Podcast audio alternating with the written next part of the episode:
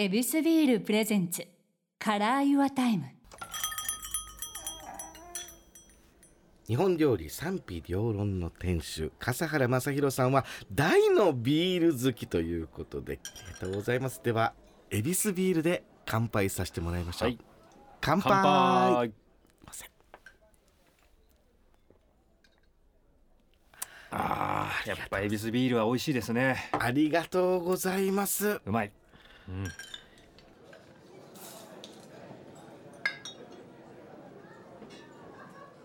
スムーズにこのお店って2代目スタートできるもんなんですか？これでねうちの親父と喋るのが楽しかった人はねだんだん来なくなっちゃうんですよね。これでお客さん来ないからですね結局もう本当に情けない話、はい。食材がね余っちゃう。余っちゃうじゃないですか。はい。もう捨てるか食べるかしかないわけですよ。うんで逆にお金がないんで新しい食材もそんな買えないですよね。バンバンバンバン、うん。でも本当にこう負のどんどんどんどんそっちにループに落ちていくというかね。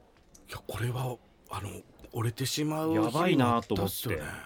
ただまあおかげさまでその親父からねお店をもらってやってたから、うん。まあ、借金とかなかったんですよね。要はお店やるのに。はなのでなんとかまあたまあなんとか耐えながら、はい。でそこでもうこんな暇なんならと思ってもう開き直って。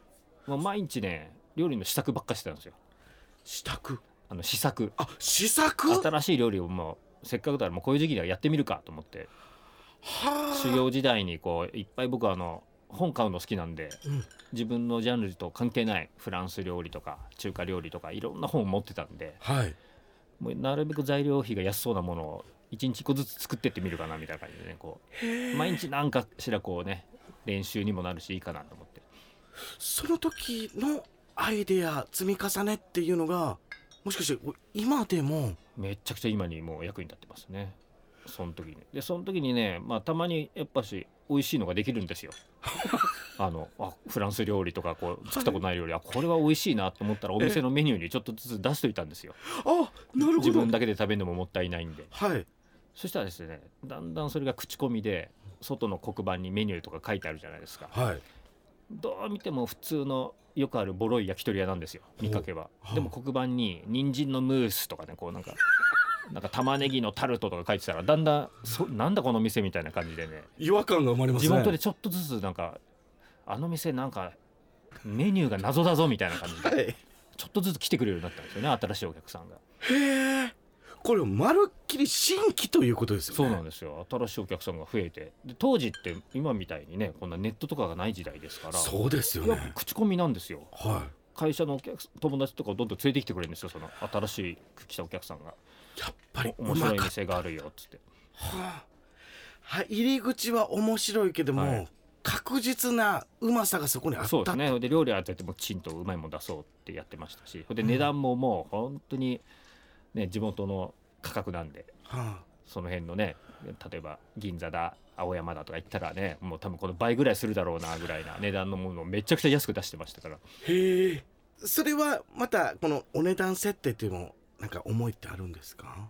まあね父親が本当にねあんまり儲けるっていう感覚がない人だったんでね安かったんですよ、父親の時代から。はあ。結構いい材料を使ってても。なるほど。だからいまだに値付けが下手ですねいやあのねもう僕みたいな人間が言うのもなんですけどお安いっすよね。なるだから安くしたいなっていう、まあ、特に今はねまた日本料理の店やってますけれども、はい。みんな日本料理って高くていけないっていうのがおかしいじゃないですか自分の国の料理なのに。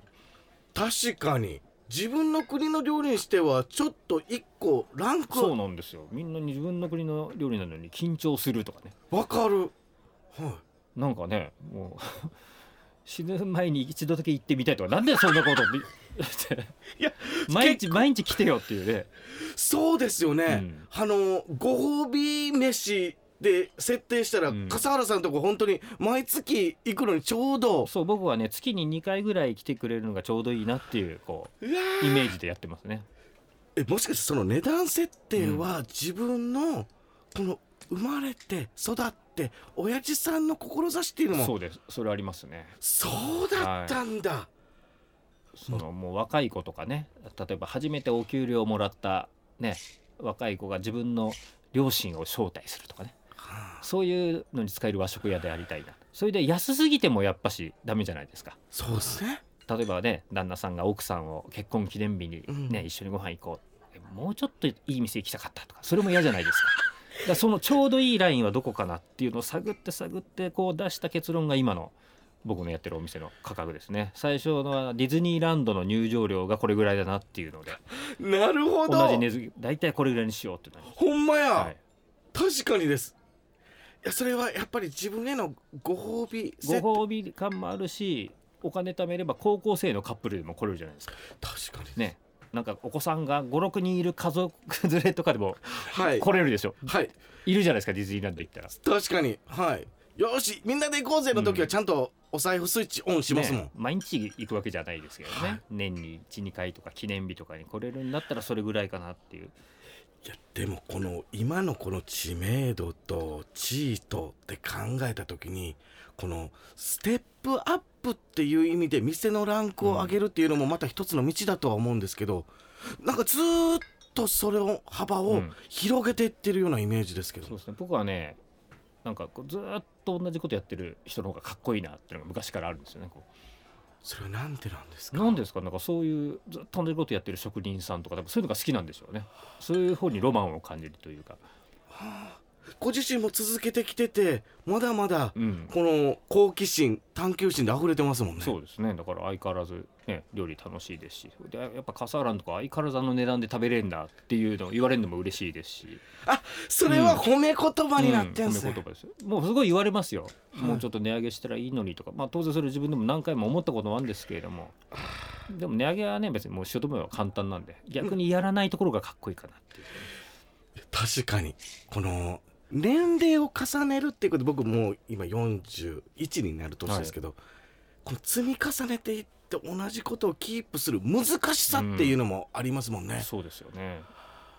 けどその中にちゃんとこの好奇心が溢れてるってあの時のもうお店が大変やって、うん。それでもどっちのパターンでもこの好奇心が溢れてるっていうのがこの笠原さんの強さですね。そうですね。だからあんまりその焼き鳥屋が暇だ時期もそんなに別にめいったわけではなかったですね。まあ時間もあるからいろんなことやろうかなみたいな。そういうのもありましたしあのなんか逆にそういうところからこう一丁行ってやるかっていう方が面白いじゃないですか。なるほど。この店繁盛させて逆にね今までお俺のこと舐めたやつ見てろこの野郎みたいな。それはありましたね、あこの逆境うをんしっかりとこうひっくり返すという、だからもうめちゃくちゃまず地元でも予約が取れない店にしてやろう実家のね焼き鳥はまず親父への親孝行の意味も含めてねはあ。それも思いましたしもうテレビだ雑誌だにめちゃくちゃねこんなボロい店でも乗れるようにその当時で言うとねあの東京カレンダーとか載ったらおしゃれになった最高だ。この店で東京カレンダー載ったら痛快だろうっつって本当に載せましたからね。なるほど。わあ素敵。この笠原さんがこの目指すうん。ところってどういったところなんですか？そうですね。だからまあいまだにね日本代表の夢は捨ててないですしね。なんかで料理のね日本代表みたいなお仕事がしたいですね。それは、うん。背負うものは和食という。やっぱ和食ですね。和食であり日本料理のお仕事でこうなんか世界を相手にお仕事できるようなのがしたいなってなりますね。結局は親父さんが言ってくれた言葉、そうですね。全てですね、うんじゃあ笠原さんにとってこのプロの料理人っていうのは必ずここに親父さんが？そうですね親父が基準になってますね。親のいやなんかあった時はやっぱり親父だったらどうするかなっていうふうに考えちゃいますね。そういうことなんですね、自分のご飯を食べてもらうきっかけってあったっすか？自分のねご飯あでもそうですね。ちょっとやっぱ修行をしだして、たまにお休みの時とかね実家に帰ったらちょっと見よう見まねでね。やっぱ作ってみたくなるんですよこはい、うしお店で習った料理をね、えでそれ食べさせてね。全然美味しくねえなって言われたりとえうわ厳しいな。ありましたよ。でも褒められたこともやっぱありましたからね。あこれは美味しいな。すいません。これえ何を作って褒めていただいたんですか？そうなのごま豆腐っていうね日本料理でまあ定番のはい。ごまをつすりつぶして練って作るうん。料理があるんですけども、はい。まあそれなんかそんな材料費もかかんないんでね。休みの日に実家帰った時にこう作ってうん親父に出したら「あこれ美味しいな」っつってそれを自分のお店でお客さんにも出してくれてたんでそれ嬉しかったです、ええ残残った分をね。そのメニューを見た時はやっぱたまんないですね。嬉しかったです多分親父もちゃんとじょあのお客さんから金取ってましたからね。言ってはったんじゃないですか。息子から教えてもらったんだうどうなんよって、ですかね。わあ素敵。プロの姿ってうん。やっぱり自分がちっちゃい頃に受け継いだこの愛情っていうものが結局自分の目指す道っていうのにも通じてくるんすかね、うんまあありますね。すごい親父の影響っていうのは色濃くいろんなところに出てると思いますね、うん。